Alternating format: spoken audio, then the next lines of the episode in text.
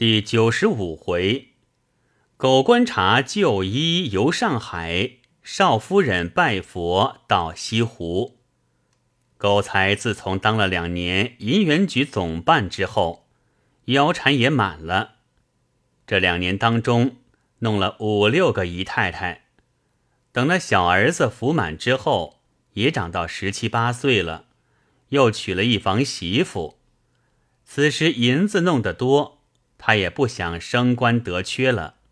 只要这个银元局总办由他多当几年，他便心满意足了。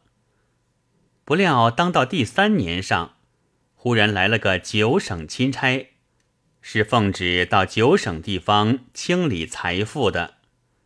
那钦差奉旨之后，便按省去查。这一天到了安庆，自府台以下各官无不凛凛立立。第一是个藩台，被他缠了又缠，弄得走投无路。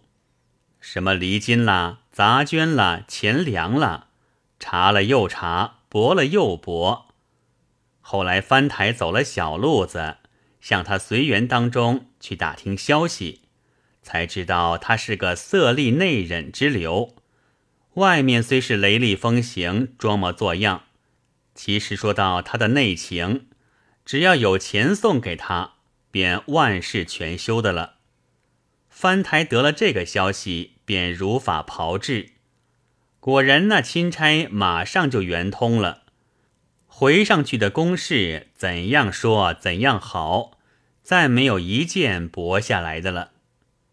钦差出道的时候，狗才也不免历历危惧。后来见他专门和藩台为难，方才放心。后来藩司那边设法调和了。他却才一封咨文到府台处，就把银元局总办狗道先行撤差，交府厅看管。四本大臣彻底清查后再行参办。这一下子把狗才吓得三魂去了二魂，六魄胜了一魄。他此时功名倒也不在心上，一心只愁两年多余铜左银。狼狈为奸所积聚的一柱大钱，万一给他查抄了去，以后便难于得此机会了。当时奉了札子，府京厅便来请了他到衙门里去。他那位小少爷名叫龙光，此时已长到十七八岁了，虽是娶了亲的人，却是字也不曾多认识几个。除了吃喝嫖赌之外，一样也不懂得。此刻他老子狗才撤差看管，他倘是有点出息的，就应该出来张罗打点了。他却还是昏天黑地的，一天到晚躲在赌场妓馆里胡闹。狗才打发人把他找来，和他商量，叫他到外头打听打听消息。龙光道。银元局差事又不是我当的，怎么样的作弊，我又没经手。这会儿出了事，叫我出来打听些什么？狗才大怒，着实把他骂了一顿。然而于实事到底无计，只好另外托人打听。幸得他这两年出息的好，他又向来手笔是阔的，所有在省印委候补各员。他都应酬的面面周到，所以他的人缘还好。自从他落了府京厅之后，来探望他、安慰他的人倒也络绎不绝，便有人暗中把翻台如何了事的一节，悄悄地告诉了他。狗才便托了这个人，去带他竭力斡旋，足足忙了二十多天，狗才花了六十万两银子。好钦差就此偃旗息鼓的去了。狗才把事情了结之后，虽说免了查办，功名亦保住了，然而一个银元局差事却弄掉了，花了六十万虽多，幸得他还不在乎此，每每自己宽慰自己道：“我只当带他白当了三个月差事罢了。幸得府台县卷还好，钦差走后不到一个月，又为了他两三个差事，虽是远不及银元局的出息，面子上却是很过得去的了。如此又混了两年，府台调了去，换了新府台来，狗才便慢慢的不似从前的红了。幸而他幻囊丰满，不在乎差事的了。闲闲荡荡的过了几年，觉得住在省里没甚趣味，兼且得了个争冲之症，夜不成寐，闻声则惊。在安庆医了半年，不见有效，便带了全卷来到上海，在静安寺路租了一所洋房住下。便处访问名医，医了两个月也不见效，所以又来访季之，也是求见名医的意思。已经来过多次，我却没有遇着，不过就听季之谈起罢了。当下季之到外面去应酬他，我自办我的正事。等我的正事办完，还听得他在外面高谈阔论。我不知他谈些什么，心里熬不住，便走到外面与他相见。他已经不认得我了，重新谈起，他方才醒悟，又和我拉拉扯扯，说些客气话。我道：“你们两位在这里高谈阔论，不要因为我出来打断了话头，让我也好领教领教。”狗才听说。有回身向季之鼓鼓而谈，直谈到将近断黑时，方才起去。我又问了季之他所谈的上半截，方才知道是狗才那年带了大儿子到杭州去成亲，听来的一段故事。今日偶然提起了，所以谈了一天。你道他谈的是谁？原来是当日做两广总督汪中堂的故事。那位汪中堂是钱塘县人，郑氏夫人早已没了，只带了两个姨太太赴任，其余全眷人等都住在钱塘原籍，把自己的一个妹子接到家里来当家。他那位妹子是个老寡妇了，夫家没甚家累。哥哥请他回去当家，自然乐从。汪府中上下人等，自然都称他为姑太太。中堂的大少爷早已亡故，只剩下一个大少奶奶，还有一个孙少爷，年纪已经不小，已娶过孙少奶奶的了。那位大少奶奶向来治家严肃，内外界限极清。是男底下人都不准到上房里去，丫头们除了有事跟上人出门之外，不准出上房一步。因此家人们上他一个徽号，叫他于奶奶。自从中堂接了姑太太来家之后，于奶奶把她带得如同婆婆一般，万事都秉命而行，教训儿子。也极有一方，因此内外上下都有个贤明。只有一样未能免俗之外，是最相信的菩萨。除了家中香火之外，还天天要入庙烧香。别的妇女入庙烧香起来，是无论什么庙都要到的。于奶奶却不然，只认定了一个什么寺。是他烧香所在，其余各庙他是永远不去的。有一天，他去烧香回来，轿子进门时，看见大门上家里所用的裁缝手里做着一件实地纱披风，便喝停住了轿，问那披风是谁叫做的。裁缝连忙垂手，秉称是孙少爷叫做的。大约是孙少奶奶用的，于奶奶便不言语。等轿子抬了进去，回到上房之后，把儿子叫来。孙少爷不知就里，连忙走到。于奶奶见了，劈面就是一个巴掌，问道：“你做沙披风给谁？”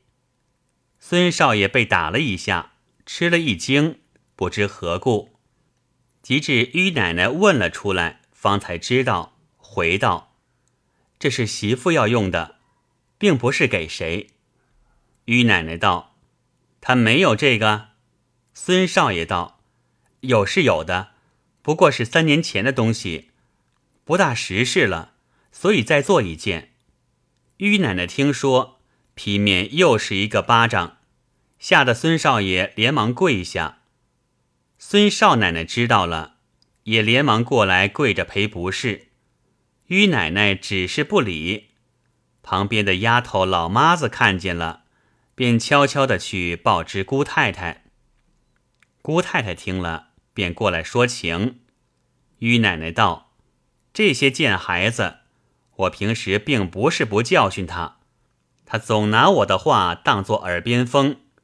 出去应酬的衣裳，有了一件就是了，偏是实事了，不实事了，做了又做。三年前的衣服，就说不实事了，我穿的还是二十年前的呢。”不要说是自己没能耐，不能进学中举，自己混个出身去赚钱，吃的穿的都是祖老太爷的。就是自己有能耐，做了官赚了钱，也要想想朱伯庐先生治家格言的话：一丝一缕，当思来处不易。这些话我少说点，一天也有四五遍叫他们，他们拿我的话不当话。你说气人不气人？姑太太道：“少奶奶说了半天，到底谁做了什么来了？”于奶奶道：“那年办喜事，我们盘里的四季衣服都全的。他那边陪嫁过来的，完全不完全，我可没留神。就算他不完全吧，有了我们盘里的，也就够穿了。”叫什么少奶奶嫌柿子老了，又在那里做什么实地纱披风了？你说他们阔不阔？姑太太道：“年轻孩子们要实事，要好看是有的。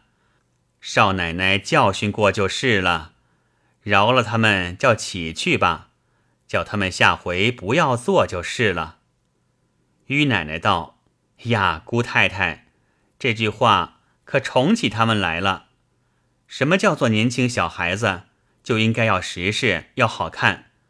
我也从年轻小孩子上过来的，不是下娘胎就老的，我可没那样过。我偏不饶他们，看拿我怎么？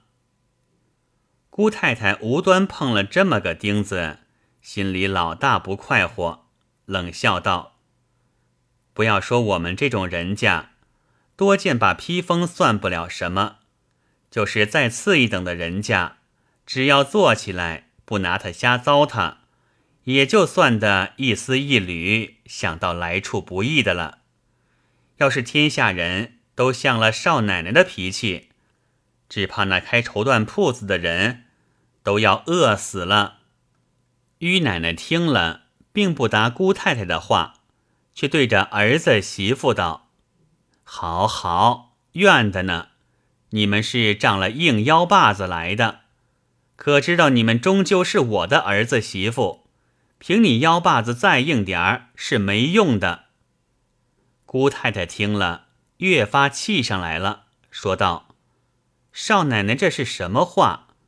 他是姓汪的人，花他姓汪的钱，再花多点儿也用不着我旁人做什么腰把子。”于奶奶道：“就是这个话，我嫁到了姓汪的，就是姓汪的人，管得着姓汪的事，我可没管到别姓人家的去。”姑太太这一气更是非同小可，要待和他发作起来，又碍着家人仆妇们看着不像样，暂时忍了这口气，不再理他，回到自己房里。把于太太近年的所为起了个电稿，用自己家里的密码编了电报，叫家人们送到电报局发到广东。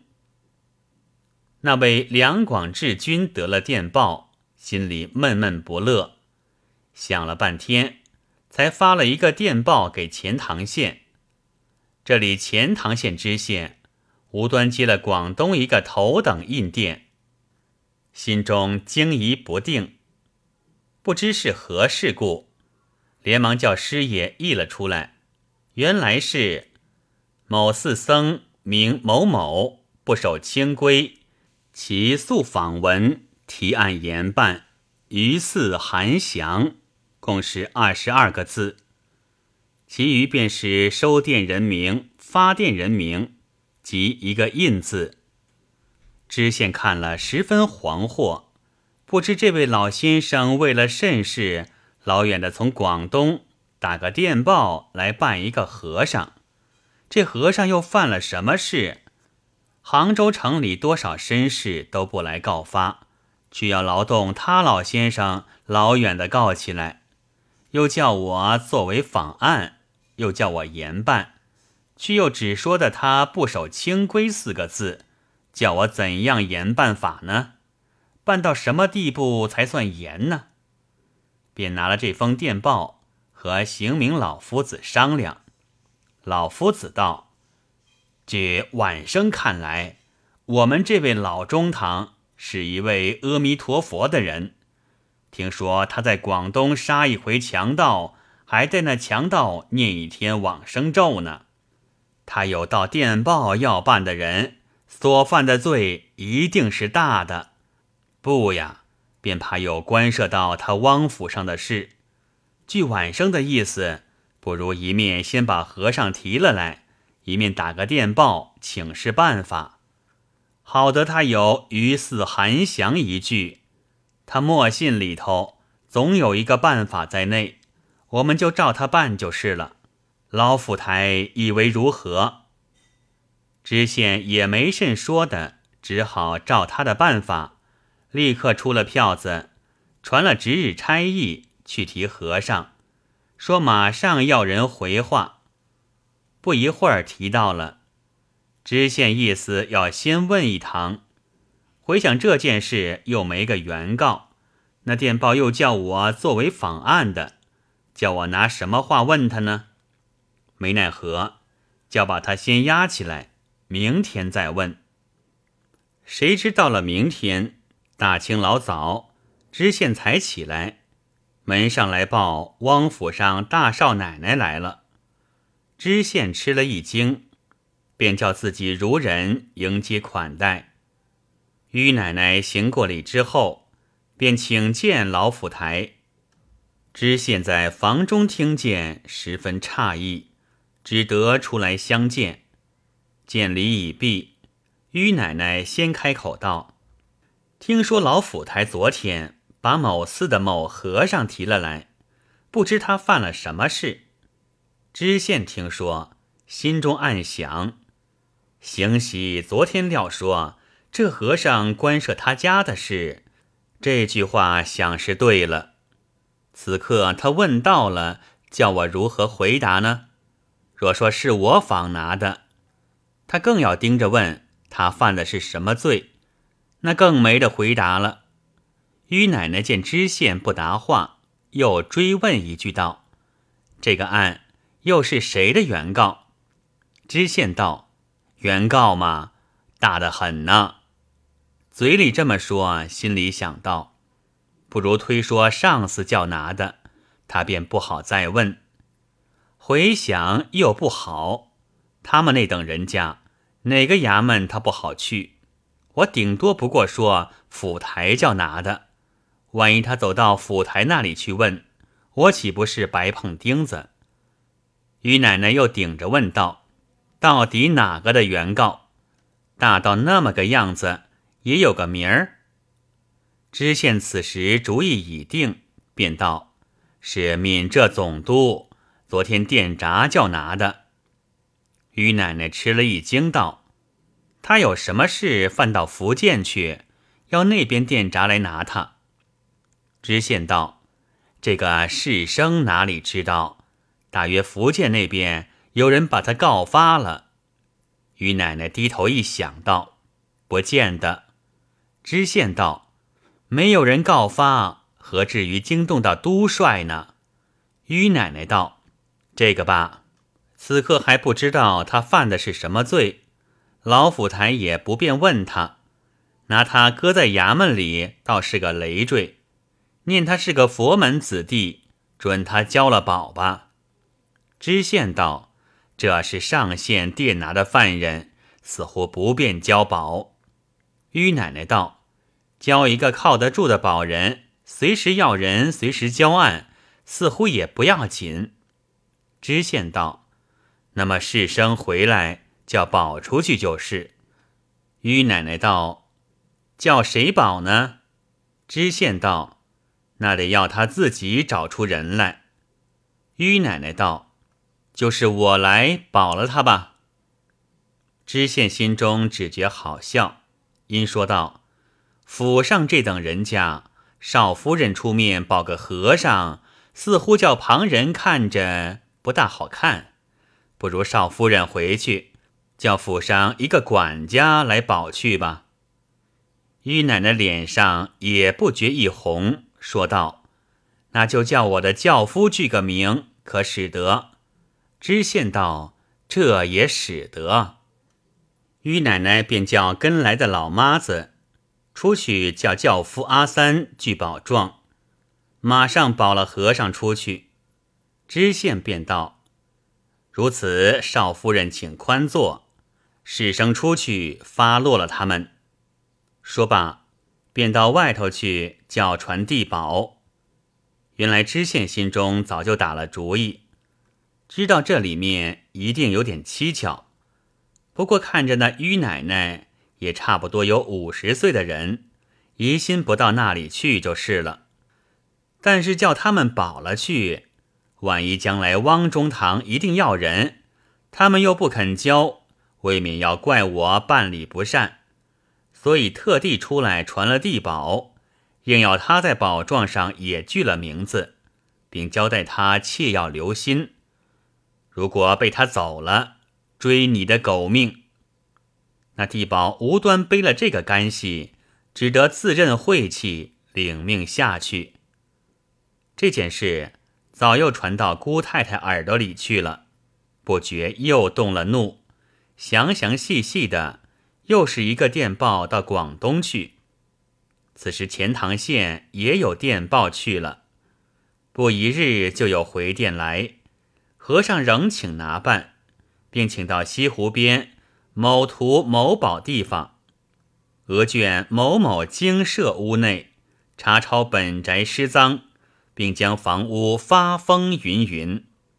知县一见有了把握，立刻敕差去提和尚，立时三刻就要人，一面亲自坐了轿子，带了差役书吏，叫地保领路。